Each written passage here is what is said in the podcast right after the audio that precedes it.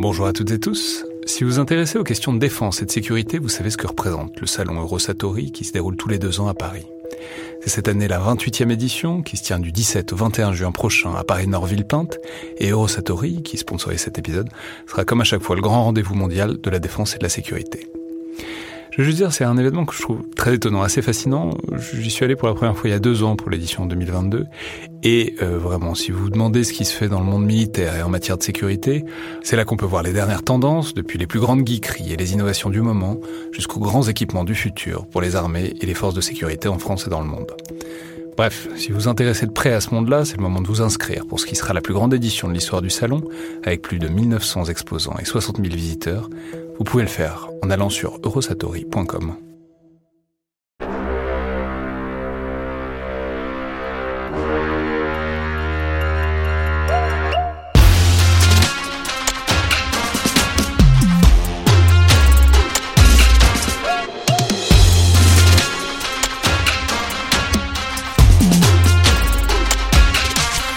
Bonjour à toutes et tous et bienvenue dans le Collimateur, le podcast de l'Institut de recherche stratégique de l'école militaire, l'IRSEM, consacré aux questions de défense et aux conflits armés.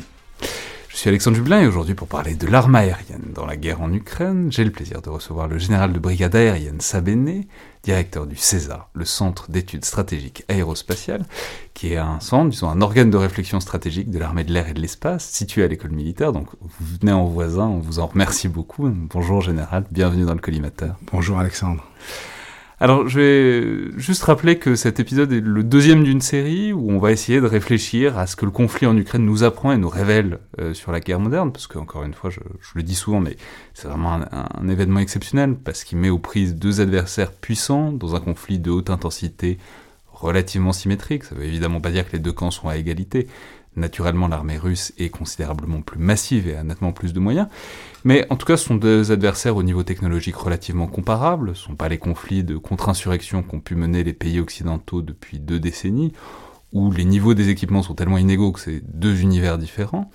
Et voilà, bon, on peut le dire, mais clairement utiliser des rafales au Sahel, c'est intéressant et très utile, mais ça dit pas grand-chose sur leur capacité à conquérir l'espace aérien, puisque bon, les djihadistes n'ont pas d'aviation en face.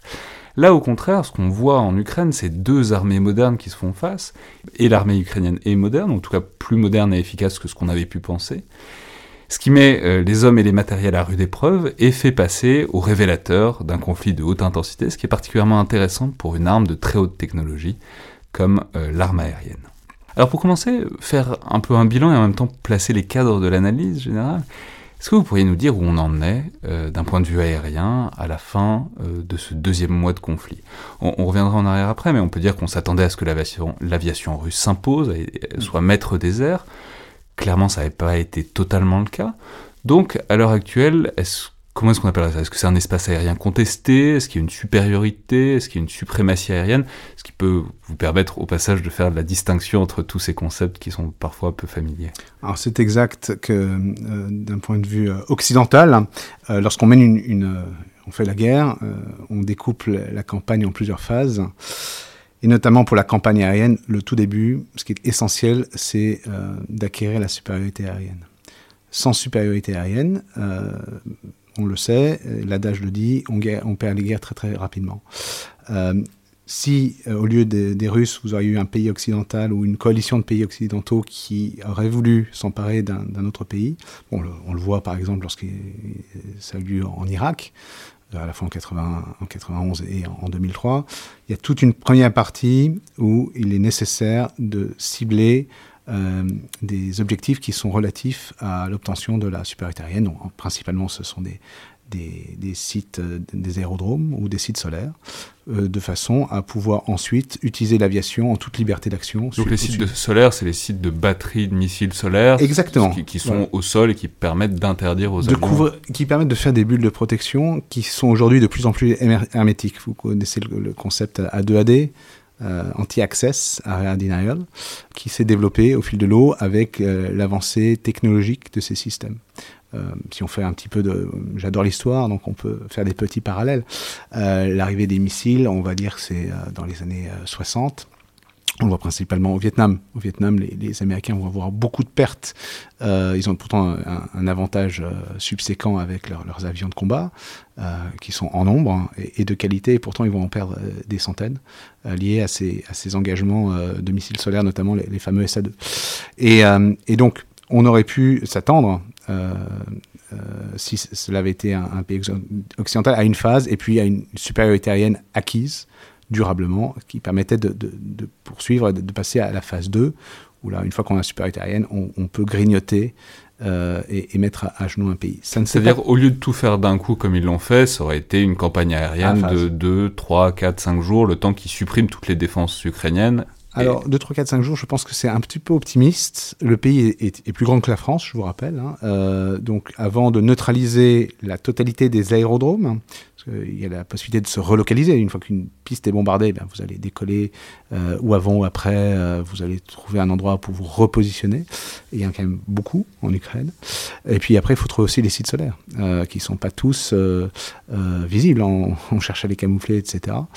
Lorsqu'on regarde ce qui a été fait au Kosovo, la campagne aussi a, pris du temps, même si assez rapidement, néanmoins, c'est l'espace de quelques semaines, on, a, euh, à l'époque, euh, l'aviation alliée avait pu neutraliser euh, les, MiG serbes au sol et très peu avaient volé. Quelques-uns avaient été abattus en vol, mais, mais assez peu finalement.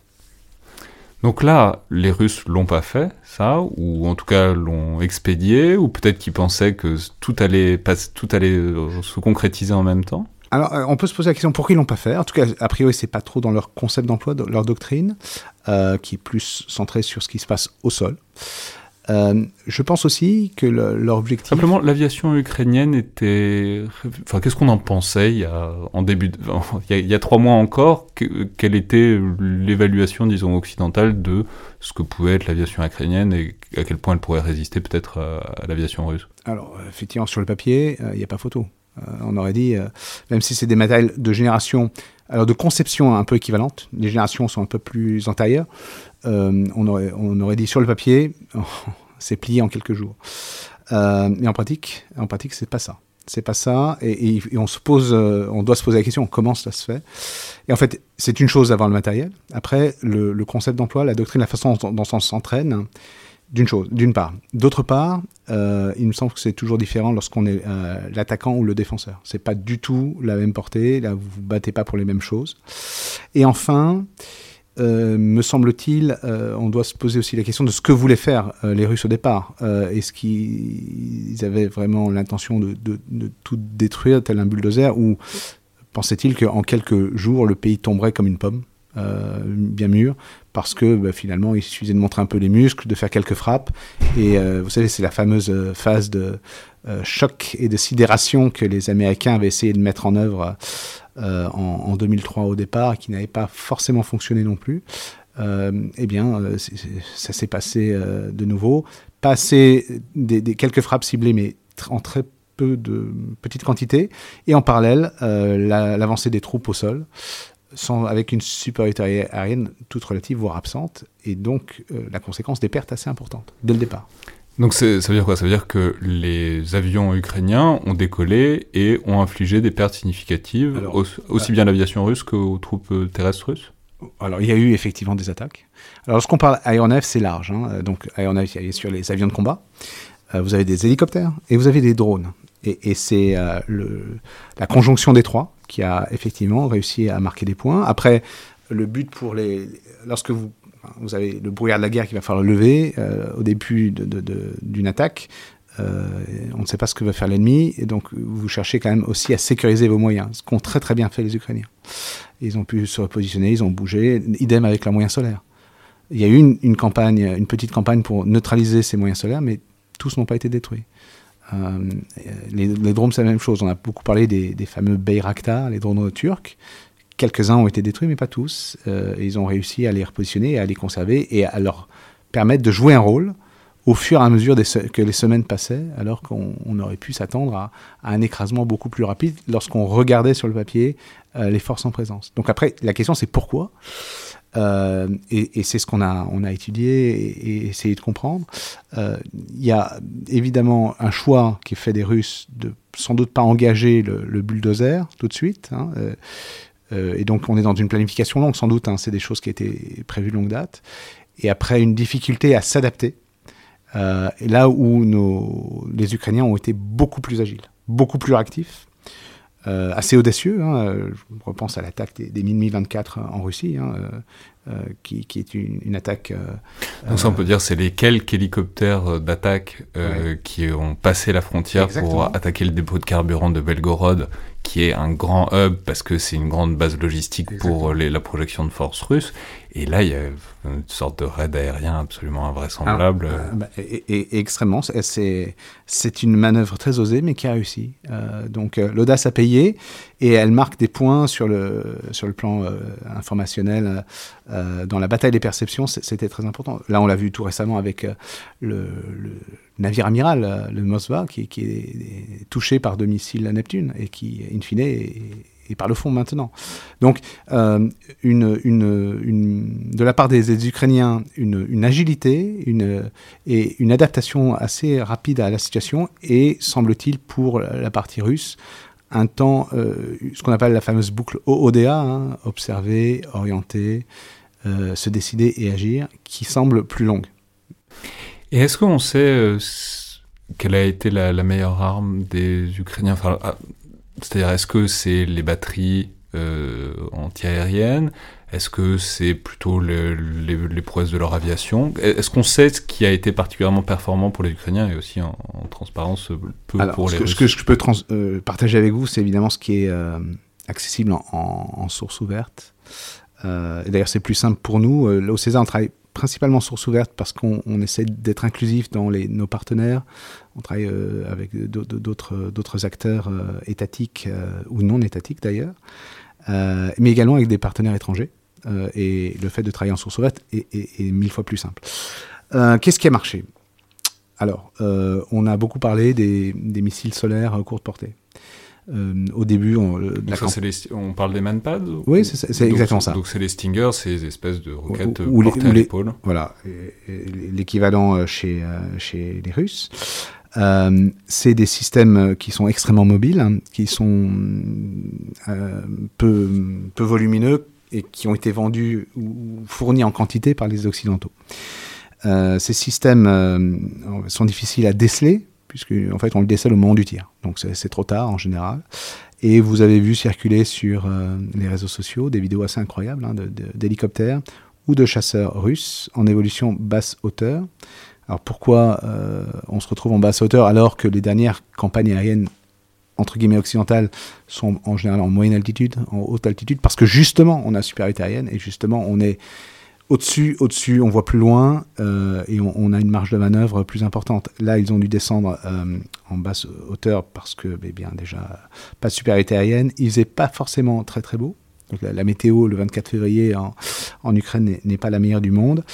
Et euh, ils avaient un stock, on pense qu'ils avaient les Russes avaient un stock d'armes de précision assez réduit et se sont retrouvés assez rapidement euh, à devoir utiliser des armes non guidées.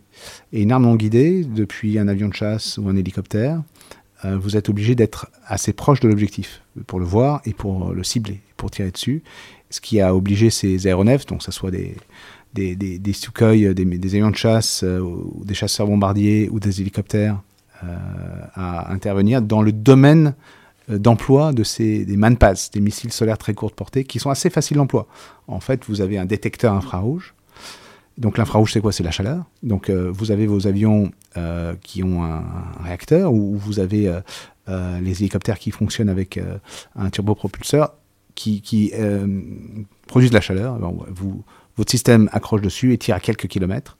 Et si l'hélicoptère n'a pas fait une parade ou n'a pas utilisé un leurre, c'est-à-dire qu'il envoie une boule de feu euh, incandescente, eh bien, bah, l'hélicoptère va être touché et euh, pour beaucoup euh, abattu. Donc là, tout à l'heure, avant de venir vous voir, j'ai essayé de regarder les, derniers chiffres de la, en source ouverte. Alors là, j'ai notamment vu que dans le, dernier Air Cosmos, J'espère qu'on peut faire un peu de publicité pour cette excellente revue.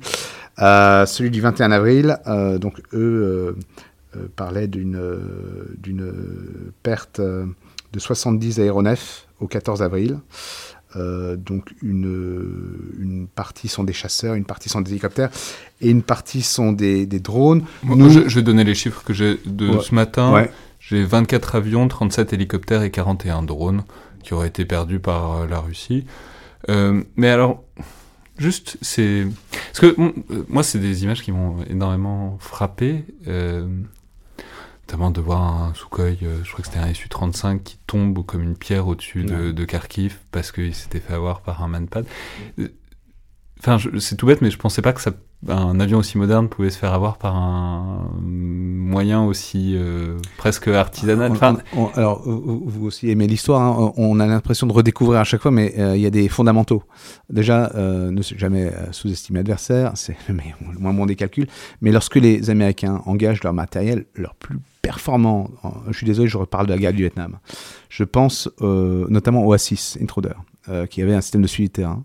Ils en ont perdu un nombre incroyable euh, non pas par des manpads, euh, mais par des gens qui tiraient au son. Donc ils entendaient un avion de chasse, ils tiraient vertical, ils faisaient une, forme de, mur de, feu. Et il suffit que vous preniez un obus dans un, organe euh, essentiel de l'avion. Alors tout est normalement redondé. Et l'avion ne se pilote plus. Alors Dieu merci, on, on perd pas forcément l'équipage qui a maintenant des sièges éjectables. Hein. C'est ce qui se passe pour les Russes. mais euh, même avec deux moteurs, euh, si vous avez euh, maintenant des armements assez modernes, au moment où l'autodiacteur vous suit, il, y a une, il y a une petite, il y a une explosion avec une, une, charge, hein, avec un système, dispositif qui est fait pour découper l'avion. Donc il suffit que ça, touche au bon endroit et l'avion ne, ne, vole plus. Donc euh, l'invulnérabilité n'existe pas, d'où la nécessité euh, de tirer à distance euh, pour, si on veut, garder un taux d'attrition qui reste sous contrôle. C'est-à-dire, d'où l'intérêt de rester en haute altitude, hors de portée de ces matchpads.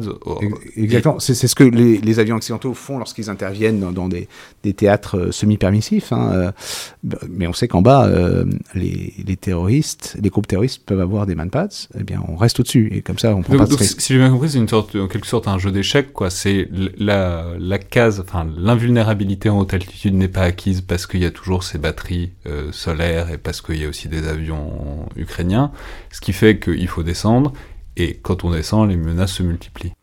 exactement. Euh, après, euh, vous avez quand même, comme je le disais tout à l'heure, la possibilité d'essayer de, les leurrer, euh, de les manœuvrer, de les leurrer. Hein. mais, mais si vous en avez beaucoup, et a priori il y en a des, milliers en Ukraine, et que vous survolez la partie adverse, il y a un fort risque de, devoir faire face à ce genre de menaces, et ils ont abattu un nombre assez conséquent d'appareils. Et est-ce que c'est surtout des menaces à terre? Enfin, je, on, reste mm. toujours un peu dans l'imaginaire Top Gun, du, du dogfight, de l'avion contre avion, etc. Est-ce qu'on sait s'il y a eu beaucoup de duels comme ça, de, fin, d'affrontements assez proches? Et qui avaient tendance à l'emporter ou est-ce que moi, les, informations à ma disposition on a beaucoup parlé du fantôme de Kiev hein. l'histoire est belle mais j'ai peur qu'elle soit un petit peu inventée mais j'ai pas d'informations qui c'est un peu le problème avec les fantômes c'est euh, euh, il y a eu il y a eu des combats il y a eu du combat aérien. Euh, euh, et d'ailleurs, euh, on a cru un moment que c'était la, fin du combat. Il y, a, eu plusieurs époques. Hein, vous savez, on dit il n'y aura plus jamais de combat aérien. On n'a pas besoin. Rappelez-vous, on disait il n'y a pas besoin de canons sur les avions. Ben, je suis désolé de reciter le Vietnam. Hein, euh, malheureusement, le piqué, le, piqué, c'est probability of kill euh, d'un missile. Euh, en fait, était très réduit à l'époque. Les premiers missiles, les, Sparrow, c'est des missiles RR guidés par radar, enfin, qui fonctionnaient pas bien. Et on s'est passé, ah ben non, mais le combat tournoyant, il y en a encore besoin. Donc, on a au-delà des missiles, il nous faut du canon. Le canon, ça marche. Je peux signaler que c'est le plot, enfin, c'est l'intrigue de base de Top Gun. C'est l'idée qu'il a fallu pour l'armée américaine réacquérir un certain nombre de compétences en combat rapproché, d'où la création d'un certain nombre de, Exactement. En fait, ils se sont aperçus qu'ils reposaient trop sur la technologie. Et ça, c'est un fondamental dangereux. en fait, la technologie ne fait pas tout. Il faut un pilote entraîné. Et c'est exactement ce que dit Top Gun. Et ça, Top Gun, c'est l'US Navy. Mais l'US Air Force a fait rigoureusement la même chose, à peu près à la même époque. Elle a créé Red Flag. Red Flag, c'est des entraînements de très haut niveau dans le désert du Nevada, où on se remet dans les conditions de la guerre. Et on a prouvé que si vous survivez aux dix premières missions de guerre, vos chances de survivre à la campagne sont accrues de 90%. Voilà, donc c'est ça le concept. Et nous, depuis, euh, nous Français, nous l'avons aussi intégré. Euh, parce que ben, nous, euh, on a les dissuasions qui nous tirent vers le haut et on, s'entraîne toujours face à un adversaire qu'on estime plus, fort que, nous parce que ben, on n'a pas la masse. Donc ça c'est donc vous voyez il y a on a des des, outils fantastiques. Hein, le Rafale c'est un avion formidable, mais il faut aussi un, niveau d'entraînement adapté. Et il faut pas que ça soit figé, parce que sinon on est prédictif. Donc il faut toujours, toujours s'en Et par rapport à nos amis américains qui eux sont, ont la masse, la quantité absolue, nous qui sommes en petit volume, petit format, on est obligé euh, d'être plus agile, plus audacieux. Et, donc c'est pour ça qu'on regarde avec intérêt ce que, ce que fait l'Ukraine en ce moment, parce que c'est exactement ça. et donc dans ces combats, avion contre avion, il semblerait que ça a été quoi égal euh alors les, les, les, informations sont alors sont assez classifiées, donc je suis désolé, je peux pas les partager avec vous. Euh, mais tout ce que je peux vous dire, c'est lorsqu'on est avion contre avion et qu'on est dans des nombres assez réduits, c'est euh, le pilote qui fait la différence. Et ça, ça n'a pas changé. Ça, c'est depuis la nuit des temps, depuis 14-18 euh, jusqu'à aujourd'hui. Un, vous pouvez mettre un, très très bon pilote dans un avion moyen face à un mauvais pilote. Un mauvais pilote, ça n'existe pas. mais je vais dire quelqu'un qui, est plus jeune, euh, dans un avion très évolué, en général, c'est celui qui a l'expérience qui va s'en sortir. Et ça, c'est très intéressant parce qu'on ne peut pas s'empêcher de remarquer que les aéronefs euh, euh, ukrainiens sont russes. Quoi. Enfin, c'est compliqué parce conception soviétique, tout à fait. Oui, mais c'est compliqué aussi parce qu'en fait, Antonov est produit. Enfin, beaucoup des moteurs ont été produits historiquement en Ukraine. Mais conceptuellement, en tout cas, c'est l'armée soviétique qui les a développés, qui les a utilisés en premier. Et on a l'impression que, bon, alors des MiG 25-29, ils en ont encore, mais on a l'impression que c'est les générations les plus anciennes, euh, et que ben, maintenant les, les, forces armées russes étaient passées au Sukhoi 34, 35, enfin bon, qu'ils avaient des avions plus modernes, de génération plus récente, et que donc ça aurait dû leur acquérir une, une sorte de supériorité, quoi. C'est vrai, euh, et c'est ce qui nous interroge, euh, évidemment. Alors, on pense euh, que, comme je vous le disais, le niveau d'entraînement n'était pas au rendez-vous. Euh, les Russes ont montré de quoi ils sont capables. Hein. Je pense qu'il faut là aussi ne pas tomber dans les travers, parce que tout a été dit, euh, les Russes sont mauvais, pas du tout. Ils sont face à un adversaire qui est très coriace et qui euh, est très agile, comme je le disais tout à l'heure. Ils ont montré qu'ils ont pu renverser la situation, donc les Russes, en, Syrie. Euh, mais là, on n'est pas dans la Syrie. Euh, on n'est pas sur le même concept. Bon, en Syrie, ils avaient la supériorité aérienne absolue. Il n'y pas se poser la, il faut juste cohabiter avec les, aviations occidentales. Alors que on s'aperçoit que au début de, ce conflit, puis encore maintenant, n'ayant pas la supériorité aérienne, c'est tout de suite plus compliqué. Euh, si on prend pas eux, j'ai l'impression que leur campagne était très tournée seule. Euh, euh, au sol, avec tout le reste qui concourt à, soutenir l'avance des, forces. Mais là, il, manque un prérequis, et sans ce prérequis, finalement, bah, tout est un peu bloqué. Kiev n'est pas tombé. Il a fallu se redéployer à, l'est. Et je pense qu'il va y avoir un travail de très longue haleine si la Russie veut essayer de récupérer la supériorité aérienne qu'elle n'a pas aujourd'hui. Alors justement, on a beaucoup dit que ces dernières semaines, euh, ils, ont augmenté les sorties, ils ont augmenté leur euh, force, ils ont peut-être changé un peu leur méthode, parce qu'on a beaucoup parlé notamment de bombardement, enfin de l'utilisation de bombardiers stratégiques sur Mariupol. C'est-à-dire qu'on passe, euh, on change un peu d'engin, on n'est plus dans les, enfin, on est, plus dans les avions de chasse, on, est dans les bombardiers de très haute altitude. Alors, ils les ont utilisés assez rapidement, hein, les, les bombardiers stratégiques, avec des missiles de croisière. Hein, qu'ils ont tiré à distance, justement, en toute sécurité, parce qu'ils n'avaient pas de supériorité aérienne. Après, la question, c'est combien ils en ont euh, de ces missiles de croisière. Euh, mais effectivement, euh, les forces russes, l'ours russe peut se reconfigurer, mais ça lui prend du temps. Mais lorsqu'il va se reconfigurer, il va y avoir des moyens. Et, maintenant, la, question, c'est comment, entre David et Goliath, comment, comment David va se, lui aussi, va se Est-ce que les, en fait, on apprend beaucoup. On apprend, le retour d'expérience est important et on observe l'adversaire, on observe ce qu'il fait. Et en fonction de ce qu'il fait, eh bien, on va euh, évoluer. On voit ce qui marche, ce qui marche en général, on va investir, mais on sait très bien que l'adversaire, lui, euh, il va faire évoluer ce qu'on appelle les TTPs, les, tactiques, les procédures, euh, les, techniques, et, donc c'est très évolutif. Et vu de ma place, j'ai l'impression que les, Ukrainiens sont, sont, sont, plus agiles, ont un petit coup d'avance, et ça, ça marche. Alors c'est tout bête, mais comment est-ce qu'on mesure la supériorité ou la suprématie aérienne? C'est-à-dire, enfin, pour le pousser à l'extrême, est-ce qu'il suffit que quelques avions ukrainiens puissent encore euh, venir faire porter un danger même théorique aux avions russes pour dire que bon bah c'est une supériorité contestée, fragile? Ou est-ce que bon bah on peut quand même regarder la moyenne des choses et dire que bon bah il y a quand même beaucoup plus d'avions russes en vol et qu'ils évoluent à peu près librement même s'ils peuvent avoir des pertes. Comment est-ce qu'on comment est-ce qu'on pose un diagnostic quoi dans un voilà, les airs, ben, la plupart du temps, il n'y a pas grand-chose en vol, donc c'est difficile. Enfin, je veux dire, c'est pas une ligne de front où on peut mesurer où elle se trouve, quoi. Ouais, alors vous avez raison, à l'instant T, on peut en déduire une chose, et puis à T plus 1, ça a changé.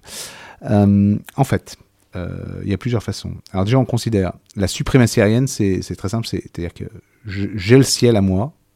en général, c'est ce que ce qu'obtiennent les Américains euh, lorsqu'ils font des campagnes sur l'Irak ou, ce qu'on a, eu en, Libye. Euh, et, en face, rien ne vole. Dès que ça décolle, ça va être abattu parce que vous avez ce qu'on appelle les CAP, les combats aériens patrouilles des avions qui sont en attente, armés, et dès qu'ils détectent quelque chose, vont l'intercepter, l'engager, le détruire. Ça, c'est pas le cas. Hein. Là, on n'est pas du tout dans la suprématie des Russes, puisque les Ukrainiens continuent à voler. Euh, donc, ils sont à l'ouest euh, principalement, mais ils continuent à voler, à opérer tous les jours des avions, des avions de chasse, des hélicoptères, des drones. Et ils restent à l'ouest, ils, vont pas. Ils, sont principalement à l'ouest, mais ils, on l'a vu tout à l'heure, vous me parliez euh, du raid sur Belgorod. Euh, ils, ont, ils sont capables d'incursion. Donc, euh, mais mais c'est pas en permanence. Donc après, on parle de suprématie, de, de supériorité aérienne locale ou ponctuelle. mais là, on va se servir de quoi? On va se servir des chiffres. C'est-à-dire que si sur vos avions offensifs, les aéronefs offensifs russes, vous en perdez une, dizaine par jour, euh, c'est difficile de dire que vous avez euh, une supériorité même locale. Euh, pas, je vous rappelle, ça c'est pas des chiffres qu'on a eus dans nos campagnes aériennes occidentales ces 30 dernières années. On a, très très peu perdu d'avions. Donc là, on, est sur un retour de, de, conflictualité dans la troisième dimension de très haut niveau, sur lequel l'attrition joue évidemment un rôle majeur mais là, l'attrition, on mesure qu'à niveau d'attrition égale, évidemment, ça va s'essouffler plus vite pour les Ukrainiens que pour les Russes, qui ont évidemment de grandes... Alors, je, me permets d'être pas forcément d'accord avec vous, là, euh, parce que les, les, Ukrainiens, euh, déjà, de, de, quoi on parle? Est-ce qu'on parle de l'armée? Donc 200 000 personnes... On parle de la société. Vous avez vu que... je parlais des avions, là, en l'occurrence. Alors, donc, donc les, non, mais les avions, ils en ont assez peu. Euh, vous avez donné quelques chiffres euh, tout à l'heure. J'ai pas donné pour euh, les Ukrainiens. donc, donné pour les Ukrainiens. Les, avions, donc, je, dis, c'est 24 contre 18. 24 perdus pour les Russes contre 18. Les hélicoptères, c'est 37 contre 5. Et les drones, c'est 41 contre 14. Ok, alors ouais, on a des chiffres à, peu près similaires. la, grosse différence, donc les, Russes vont puiser dans leurs réserves, enfin, c'est un grand pays, hein, ils, peuvent aller chercher des, des renforts ailleurs. Euh, les Ukrainiens sont quand même appuyés par les Occidentaux. Ils reçoivent massivement euh, des, des, munitions, des, missiles solaires, et là on a entendu parler d'arrivée d'avions de combat.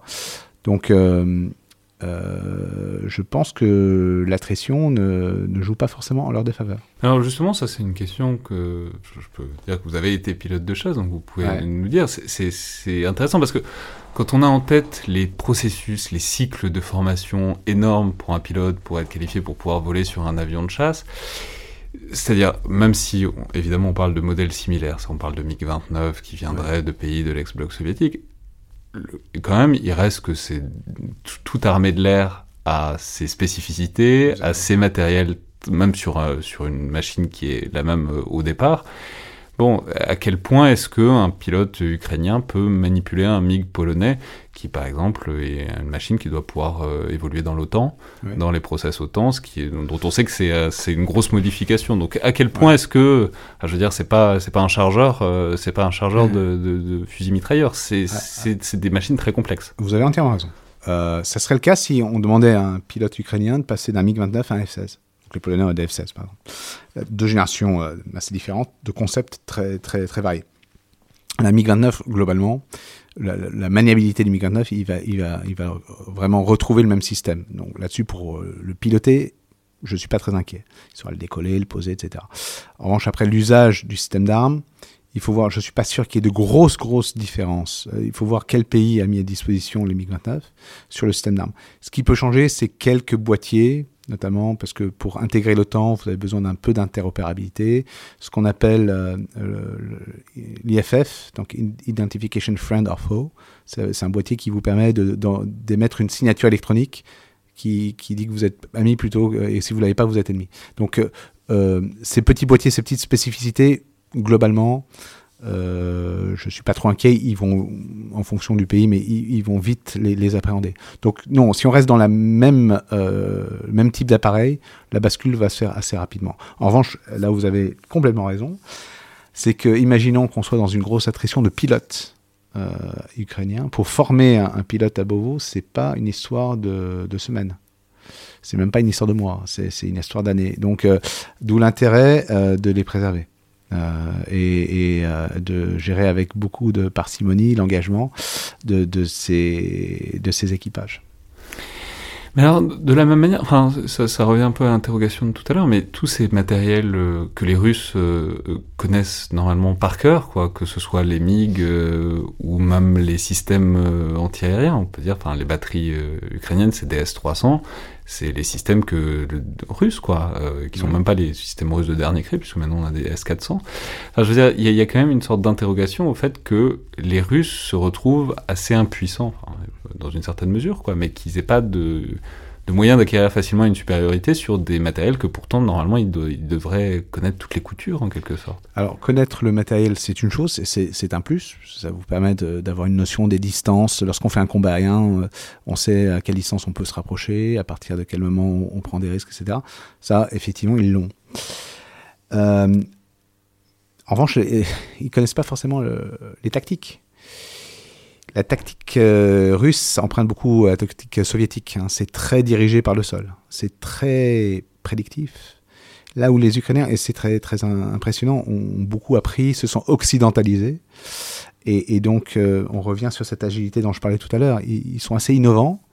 Euh, vous avez notamment l'équipe, ils ont monté une petite équipe, vous savez, à base de, de quad et de drones. Euh, ça vous dit rien, ça Non.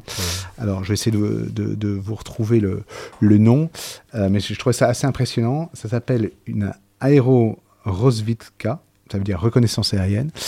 Euh, s'ils ont pris une- un groupe de geeks, alors c'était avant-guerre, hein, euh, ils ont tenté ça, des geeks qui adorent l'informatique et qui adorent les drones.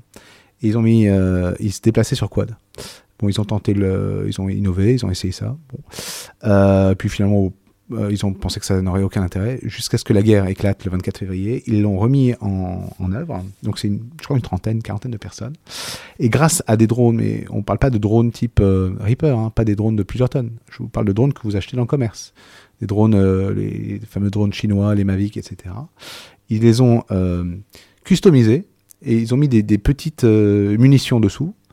Et avec ça, ils ont réussi à cibler les forces russes sur, le, sur leur flanc, etc., euh, de façon indétectée, et à les mettre euh, en déroute. Euh, on parlait de l'arrivée des, de- du raid héliporté à Ostomel. Euh, ils sont pas restés très longtemps, euh, euh, les Russes. Euh, ils auraient joué un rôle. On a Donc, parlé le de la, héliporté à Hostomel, c'est au tout début de la campagne, c'est cette, euh, tentative hein, en- de prendre un aéroport proche de Kiev pour avoir un, un point d'appui, et qui va se solder par un échec pour les Russes. Euh, on avait Enfin, également... qui- qu'ils ont pris, mais qu'ils ont rendu très vite, en fait. Exactement. Euh, on avait eu, une, vous savez, la fameuse euh, colonne des 60 km. Eh bien, c'est ce groupe-là de geeks, euh, de façon très imaginative et innovante. Ils ont réussi à identifier quelques points névralgiques, hein, quelques véhicules. Ils les ont ciblés, les ont détruits, et ça a stoppé net cette colonne. Donc effet stratégique à, partir de moyens tactiques. Et c'est ça qui, je pense, explique en partie la difficulté qu'ont eu les Russes à, s'imposer. Face à eux, ils ont un, adversaire qui est très évolutif et ils mettent du temps à, s'adapter. Et, c'est ce qui leur a coûté aujourd'hui la supériorité aérienne et euh, une victoire éclatante euh, en, peu de temps. танкісти сховались в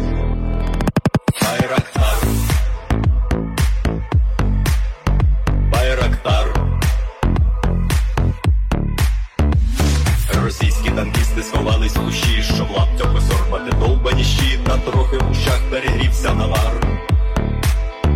Байрактар. Байрактар. Зі сходу припхались до нас барани, для вас становлення великої страни, найкращий пастух баранячих отар.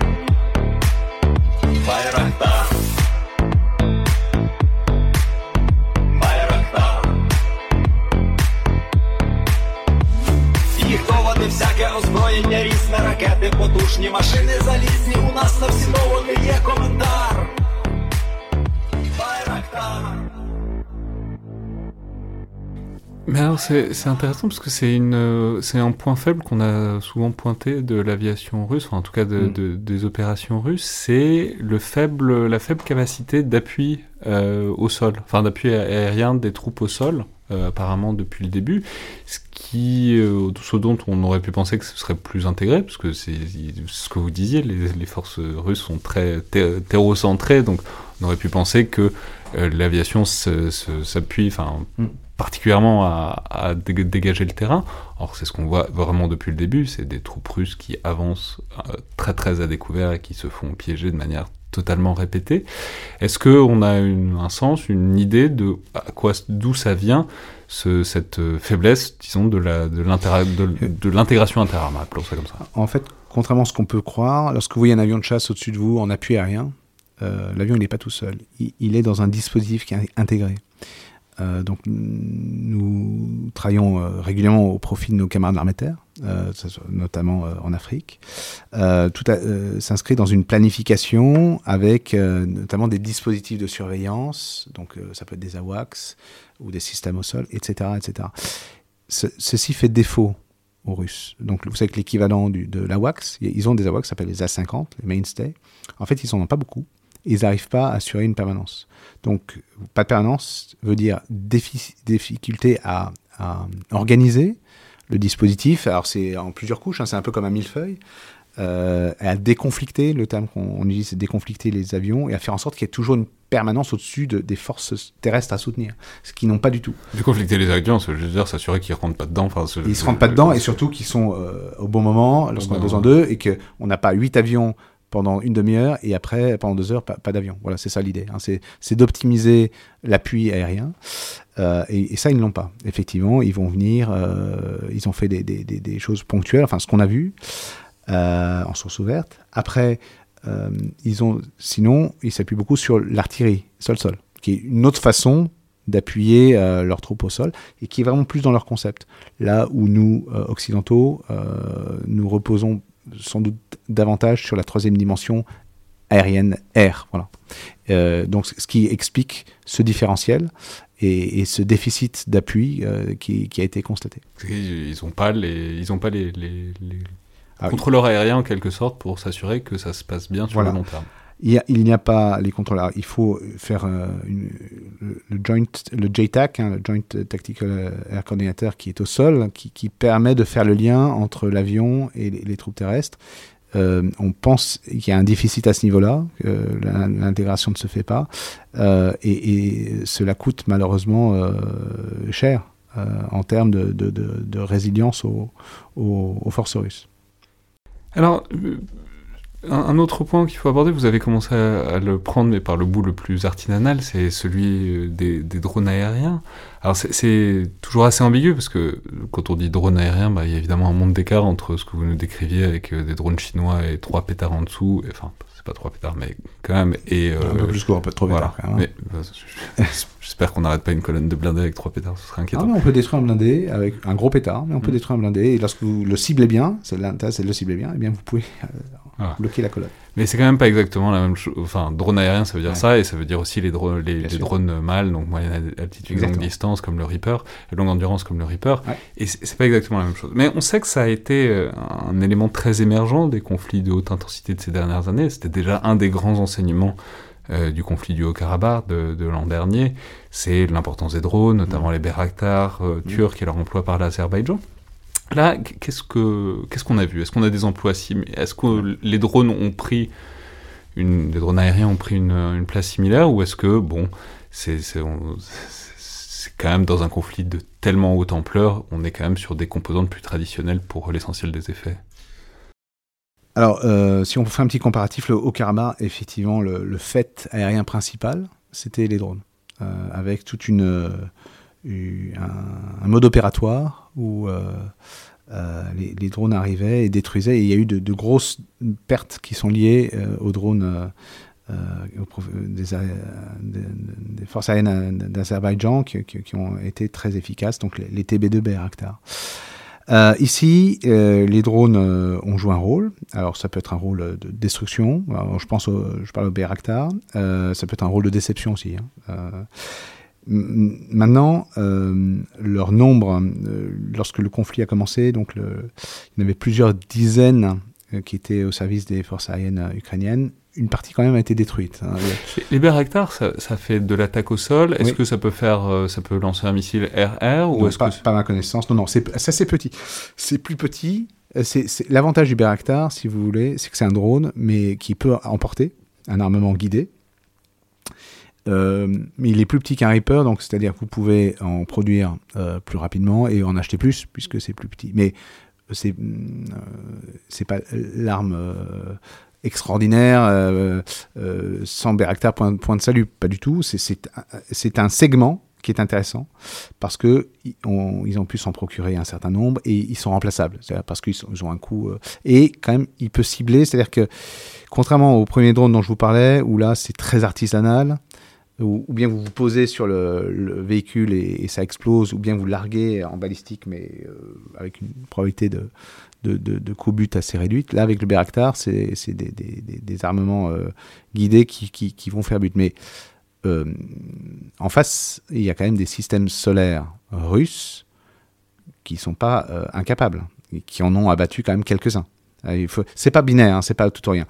Mais ça contribue, euh, oui, les drones euh, ont, joué un rôle. Ces drones-là, euh, eu, ils ont aussi d'autres drones de conception plus, plus ancienne russes qui, qui, qui, ont joué un rôle et qui continuent de jouer un rôle. Et là, on est dans des flux, c'est-à-dire que au fur et à mesure que vous en détruisez, enfin que les Russes détruisent des Bayraktar, la question c'est combien ils en reçoivent pour compléter. Et on est dans l'attrition en fait, de nouveau. mais c'est vrai que le, le, le drone c'est un sujet qui est assez récent. Euh, la France, euh, vous vous rappelez les survols de, centrales nucléaires euh, en 2014. donc la lutte anti-drone s'est mise en place depuis. C'est un sujet que, que, nous regardons de très près parce qu'il faut mieux avoir un coup d'avance qu'un coup de retard. on a vu très récemment que ce soit les outils, vous parlez du Haut-Karabakh, il y a nécessité de le prendre en compte, mais in fine, le drone dont on parle, le Bayraktar, c'est quand même un aéronef. Donc lorsqu'on parle de, prendre en compte la maîtrise de l'espace aérien, on revient sur la mission de défense aérienne. Euh, et donc elle se compose pour partie de missiles solaires et pour partie de chasseurs de défense aérienne. Et cette conjonction-là vous permet d'obtenir la supériorité aérienne. Vous voulez dire que si euh, les, les, Russes avaient une supériorité aérienne correcte, les Bayraktar, normalement, ils n'auraient pas dû faire long feu parce qu'ils ont très peu de moyens de défense. C'est exactement ce que je vous dis. Effectivement, et pour 36 raisons, ça n'est pas le cas. Et euh, donc, ils sont en difficulté. Et là, on revient sur un peu notre propos initial, c'est le choix des Russes de, de, concentrer leurs différentes forces dès le départ, avant d'avoir obtenu euh, la supériorité aérienne, est un, une réelle difficulté pour eux aujourd'hui. Et euh, on voit que les, les, Américains fournissent. Alors, les Bayraktar, c'est évidemment turc, euh, mais bon, c'est des chaînes de production qui sont quand même assez longues. Mais on voit que les, Américains fournissent d'autres types de drones, qui sont notamment les Switchblade, qui sont des munitions rôdeuses, mm. qui sont. C'est pas la même chose, ça, ça, ça se lance. Euh, à, enfin, ça n'a pas besoin d'une grande piste, un Switchblade, vraiment, ça, ça s'éjecte. Euh, Qu'est-ce qu'on peut en penser de ça? C'est-à-dire à quel point est-ce que. Est-ce que si on, c'est toujours le truc entre la masse et le mm. coût, enfin, et entre les performances et le coût. Est-ce que l'afflux massif de Switchblade, par exemple, ça peut faire une différence euh, notable, ou est-ce que c'est pareil? Bon, bah, c'est comme un Bayraktar. Normalement, une aviation bien constituée devrait pouvoir nettoyer le ciel de ce genre de choses.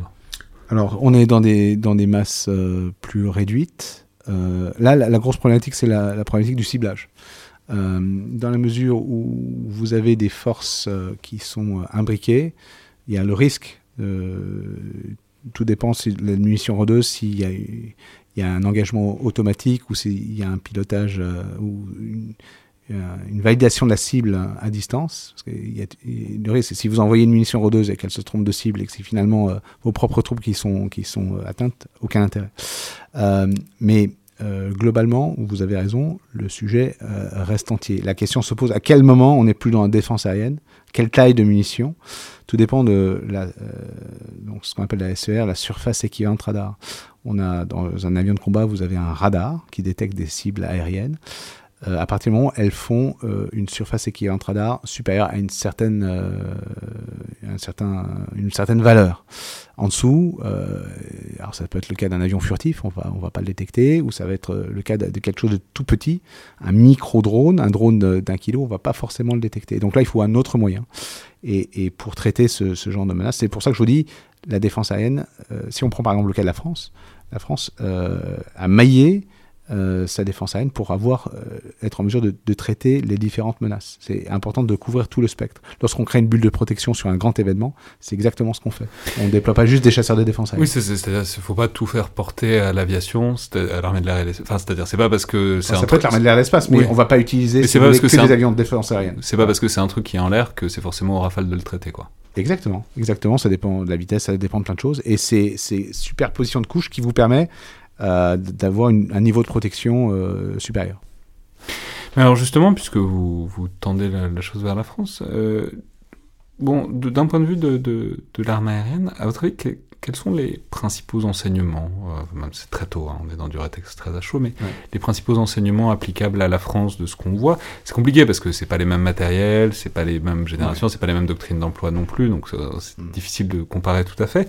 Mais est-ce que, par exemple, il y a même des capacités ou des dimensions stratégiques ou tactiques de l'armée aérienne qu'on voit là et qui sont intégrées euh, à la pensée euh, française, selon vous? Ah, alors, vous, vous, avez raison de dire, il faut toujours prendre ses précautions. Euh, le cadre est particulier. Néanmoins, il y a un. Donc là, il y a un déficit d'engagement de troisième dimension qui fait que. qui a conduit les, les Russes dans une impasse. Donc ça, ça nous conforte dans notre volonté d'avoir une, une, capacité troisième dimension euh, suffisante pour traiter un large spectre de situations. Euh, là, on, voit, euh, on voit aussi la nécessité de coordonner, coordonner tous les moyens. On dispose en France de, cette capacité. Alors, vous avez certainement entendu parler du multimilieu multichamp, où on s'aperçoit que maintenant, pour être en mesure d'emporter la décision, un seul domaine ne suffit pas. Il faut synchroniser les effets. Et euh, c'est particulièrement euh, étudié. Alors, au niveau de l'armée de l'air l'espace, euh, à Lyon-Verdun, on a notre centre névralgique. On vient d'inaugurer un centre de commandement qui s'appelle le CAPCO, le centre air de planification et de conduite des opérations, qui appartient au commandement de la défense aérienne et des opérations aériennes. Et l'idée, c'est justement de voir comment on, peut maximiser, valoriser les synergies qu'il peut y avoir. Donc, on a le volet aérien, mais vous savez, maintenant c'est l'armée de l'air et de l'espace, donc on peut rajouter une couche spatiale, mais aussi une couche cyber, en lien bien sûr avec les différents acteurs. Hein. L'armée de l'air n'a pas tout, mais euh, en interaction rapide. Euh, on parle aussi de tout ce qui est informationnel. On a vu que là, on est dans la, bataille des perceptions euh, en Ukraine. Eh bien, c'est un effet. Et, l'idée, à un moment, on coordonnait les effets Euh, maintenant, on est vers une, synchronisation où on cherche à faire euh, aboutir les effets en même temps pour maximiser euh, le résultat et pour l'emporter face à un adversaire qui peut être plus fort dans un domaine, mais en fait on joue euh, de façon orthogonale dans un autre milieu où on, combine. Et, donc là, on, on, cela nous conforte. Ce qu'on a vu en Ukraine nous conforte sur la pertinence d'avoir un C2, donc un centre de, de, commandement et de conduite, une organisation de C2 euh, de qualité, euh, pour euh, pouvoir les prendre les bonnes décisions au bon moment. On, on voit aussi l'accélération. Vous avez vu ça où euh, dans la guerre en Ukraine? Enfin, quel, quel, est le genre d'événement, le genre de, ah ben, le fait que justement il n'y en a pas. Lorsque tout à l'heure vous me disiez, mais ça a été fait de, de, façon un peu non coordonnée, il n'y a pas d'appui, et, et, etc. Et, la bataille des perceptions, tout a, a l'air d'être un peu décousu. Idéalement, lorsqu'on fait une campagne, euh, tout est planifié et surtout lorsque ça évolue pas dans le sens où vous voulez, ben, vous, appuyez sur les, leviers en temps réel hein, qui vont bien pour corriger le tir. Là, on n'est pas du tout sur, sur ce cas-là. Donc, euh, c'était un, un point de vue. Euh, les Américains ont le multi-domain operation hein, ou joint all domain C2. Euh, les Français font un peu en parallèle, mais de leur façon avec leurs moyens qui, est forcément un peu plus limité. Et on pense que, alors euh, là encore une fois, bien malin est, celui qui va dire oui, moi j'aurais pas fait comme ça, j'aurais pas fait, etc. Confronté euh, au, brouillard de la guerre, euh, on verra ce que sur, le terrain ce qui se passera. Mais il y a la nécessité pour nous de pouvoir avoir une chaîne de commandement robuste et qui s'adapte et qui soit très agile. Donc ça. Ça, c'est autant de choses que les Russes manifestement n'ont pas, quoi. A priori non, on est sur quelque chose d'assez figé. Euh, effectivement, là où on voit chez les Ukrainiens, euh, je suis désolé de reprendre toujours le même terme, mais une agilité, une audace, une innovation, qui, est quelque chose qui est un peu dans, notre ADN euh, aux aviateurs français, parce que nous on n'a pas le choix, on n'a pas la masse, donc il faut qu'on trouve autrement. Et donc on réfléchit dans, dans, ce, dans ce, cette perspective-là, toujours essayer d'avoir un coup d'avance et anticiper et tenter des choses, ouvrir des portes, et, de façon à innover. Et enfin, dernière question euh, qui est peut-être un peu personnelle, mais qu'est-ce qui vous a, vous, euh, le plus intéressé ou étonné dans ce Parce que c'est enfin, fascinant, ce que je disais, c'est le révélateur de la guerre. Il y, a, des gens qui meurent, il y a des équipements qui sont détruits, c'est une guerre, c'est tragique, et puis en même temps, j'imagine quand on travaille là-dessus depuis euh, des années et des décennies, il y a un truc qui est très stimulant intellectuellement à voir les choses se passer réellement entre deux armées puissantes, d'arrêter de faire des wargames et de, des théories et de regarder conceptuellement ce que tel avion peut faire face à tel avion. Enfin, là, il y a quelque chose qui se passe vraiment et euh, voilà. Qu'est-ce qui vous, vous a le plus euh, intéressé dans cette affaire-là Bon, alors vous l'avez dit, euh, une guerre, ça n'a rien de rien de drôle, c'est une, catastrophe et, ça doit être géré euh, euh, avec tout le sérieux euh, qui, qui, qui, convient. Euh, c'est vrai que euh, le retour de la conflictualité sur le, théâtre européen avec des Russes, donc qui est un, qui est un peu un des modèles. Hein, je vous parlais de red flag tout à l'heure. Euh, L'adversaire contre lequel les Américains se préparaient à, à se battre, c'était les Russes. Donc c'est une chose de s'entraîner au quotidien. En plus, on peut préciser que vous avez passé du temps, un peu, quelques temps aux États-unis.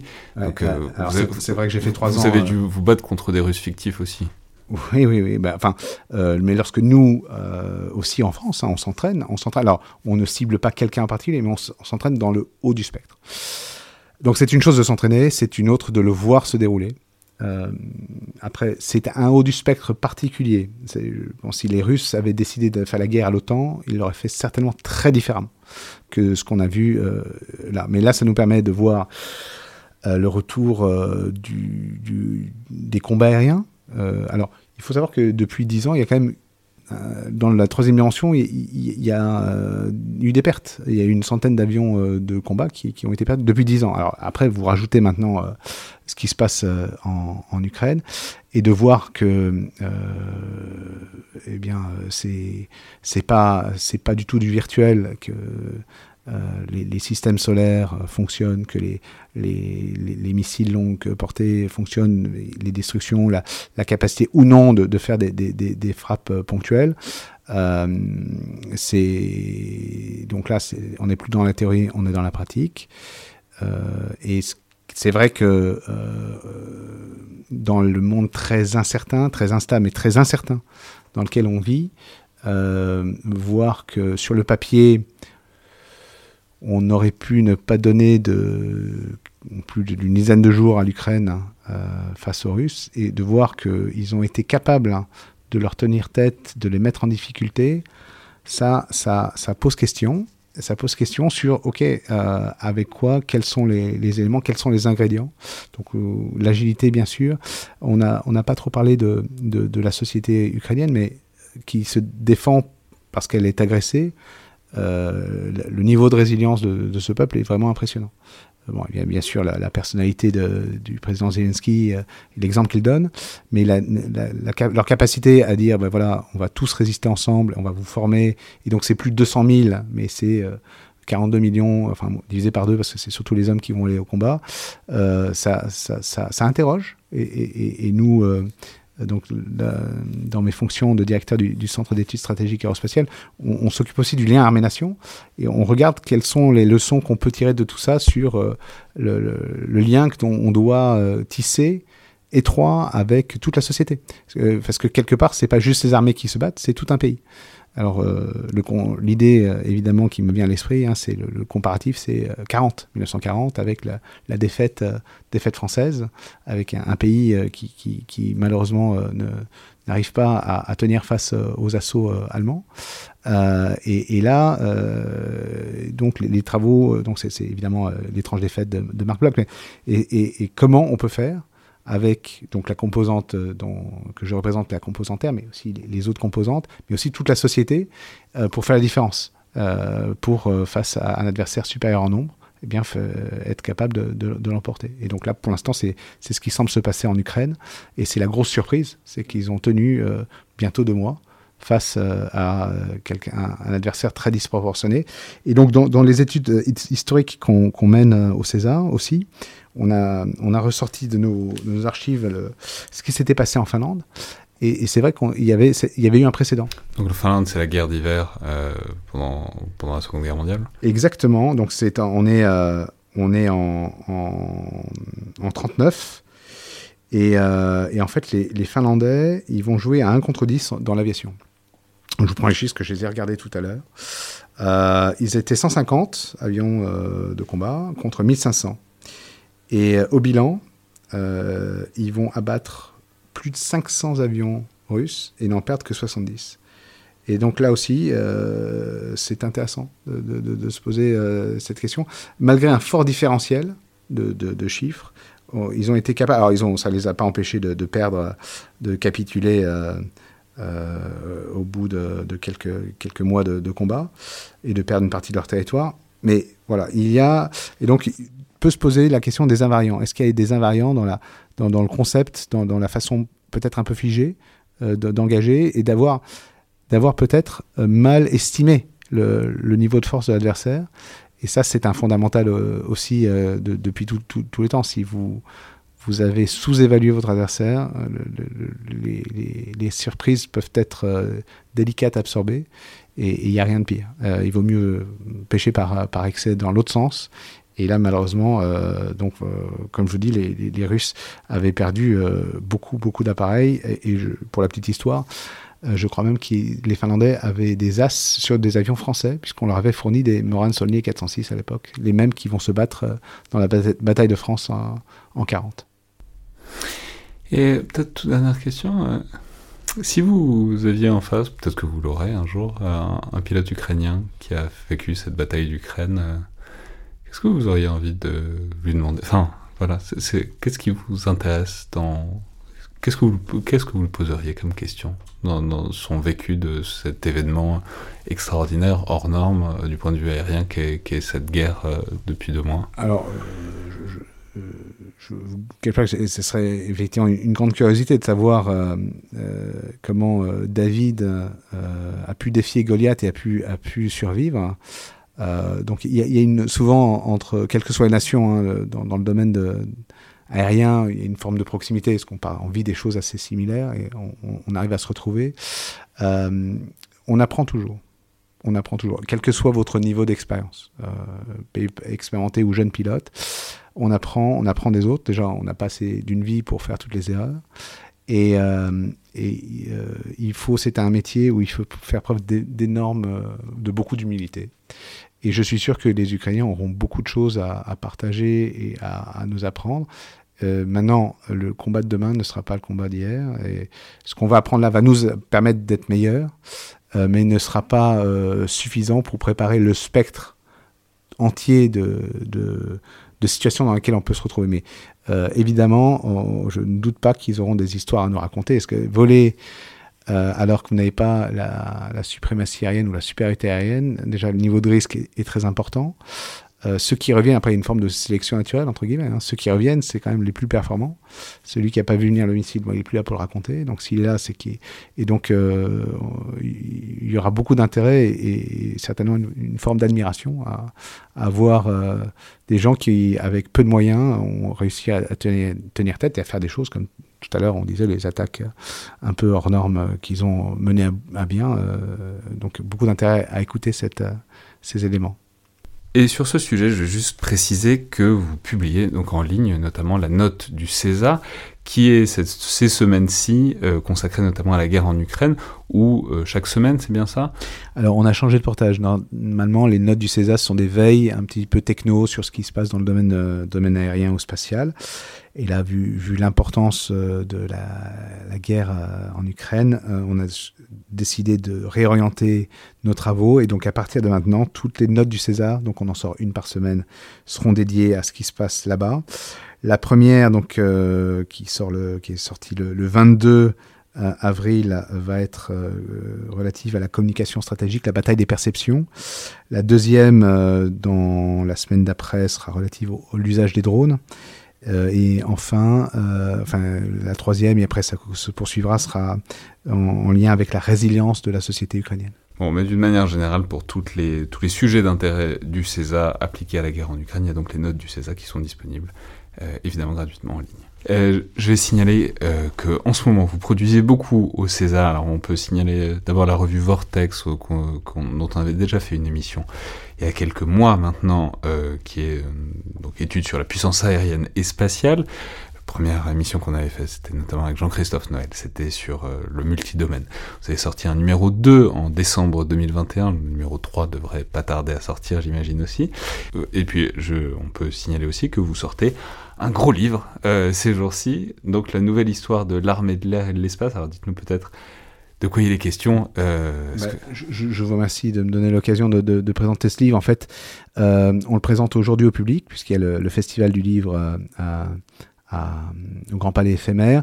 Donc c'est un ouvrage de 480 pages qui a été... Il est très lourd et très beau. Enfin, j'ai pas eu le temps de le feuilleter, mais il pèse son alors, poids et alors, la couverture on, on, est magnifique. On espère surtout qu'il sera très intéressant pour ceux qui vont euh, l'acheter.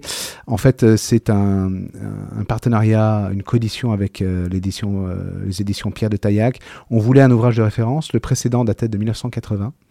Euh, et celui-ci, euh, l'idée c'est de, de, de, reprendre l'histoire des, des, ailes françaises et au lieu de le commencer à 1934, qui est la date de création de l'armée de l'air euh, française, on l'a commencé à 1909, c'est lorsque le ministère de la Guerre achète ses premiers avions militaires et il couvre jusqu'à aujourd'hui. Alors ce qui est un peu particulier, c'est que euh, on, voulait une iconographie euh, un peu hors norme et on a fait appel à, au même iconographe que il y y a 40 ans euh, l'ouvrage de référence précédent, mais surtout on a illustré avec des peintures de peintre de l'air. Et, euh, c'est un, travail vraiment collaboratif. Euh, il y a plus de 56 euh, contributeurs euh, qui ont écrit donc huit chapitres pour couvrir euh, l'histoire des, ailes françaises jusqu'à aujourd'hui. Il faut le redire parce qu'on l'oublie. L'aviation est née en France. on a l'impression qu'elle est, enfin certains disent qu'elle est née ailleurs. Ça n'est pas vrai. Elle est née en France. Et, euh, si nous, on ne le dit pas, personne ne le dira pour nous. Et on a une histoire assez incroyable euh, qu'on essaie de relater, euh, relater ici. Donc 480 pages. Et, et l'ouvrage a un prix défiant euh, tout con, toute concurrence puisqu'il est à 29,90 pour 480 pages. Alors, je n'avais pas qui... regardé le prix parce voilà. que vous m'avez apporté sans me présenter la facture, mais de non, fait, mais je vous l'offre évidemment. Non, mais de fait, c'est pas cher payé pour. Euh, c'était un, un, un, beau livre. C'est fait, un beau livre. Si vous voulez, c'était euh, vu avec l'éditeur, on voulait toucher le plus grand nombre. À la fois, déjà la jeunesse euh, qui, qui s'intéresse, qui est, mais les passionnés. Les gens qui veulent aller creuser le sujet, toucher vraiment un maximum de gens, et puis ceux qui veulent vraiment une version de luxe, on a fait quelques coffrets, et voilà, j'espère que cet ouvrage fera euh, beaucoup de beaucoup d'or. En tout cas, on le voilà, on a commencé à le à le, à le présenter au public et, et l'accueil pour l'instant euh, me semble assez assez euh, très vraiment très favorable. Et, et pour toutes les productions dont vous parliez du César, je voudrais juste rappeler qu'elles sont accessibles sur notre site internet. C'est vrai, on peut signaler, je, je préparais, je, je, le cherchais en préparant cette émission. Vous venez de changer de site internet. Ouais, il est tout nouveau, tout beau, et il faut donc en profiter parce que c'est une très belle interface. Et donc, quand, quand on n'est pas obligé d'entrer dans la cuisine, mais on peut dire que c'est souvent difficile pour euh, certains organismes militaires de faire des nouveaux sites internet pour plein de raisons techniques et pas que. Et quand euh, un organisme comme le César se dote d'un bel outil, il faut peut-être le signaler. Alors oui, et puis je signale euh, évidemment genre à César ce qui lui appartient. Là, c'est le CIRPA Air qui, a, qui, a, qui nous a accompagnés et donc c'est tout le site de l'armée de l'air qui a été revu. Mais euh, donc on s'appuie notamment sur Calameo. Pour nous, c'est important de, de, diffuser et c'est très important aussi d'avoir le retour des gens. Et je peux signaler, je, je l'ai déjà dit, on l'avait déjà dit quand on présentait la revue, mais Vortex est librement et gratuitement accessible en ligne et c'est une revue euh, d'un niveau théorique et technique qui est conceptuel très très élevé et c'est pas banal que des ressources comme ça soient disponibles en ligne gratuitement. Bah, je vous remercie pour tous ceux qui, qui travaillent activement dessus. Et c'est disponible aussi en anglais et on en cherche à sortir un peu de nos frontières parce que là aussi les interactions avec nos partenaires étrangers sont recherchées. Merci beaucoup, Général Savéné. Merci à vous, Alexandre. C'est donc le Collimateur, le podcast de l'Institut de recherche stratégique de l'école militaire. Je vous rappelle que remarques, commentaires, notes et retours sont bienvenus, euh, soit par mail ou sur les réseaux sociaux de l'IRSEM soit euh, sur les outils euh, de notes ou de commentaires d'Apple Podcast ou de SoundCloud. Merci à toutes et tous et à la prochaine.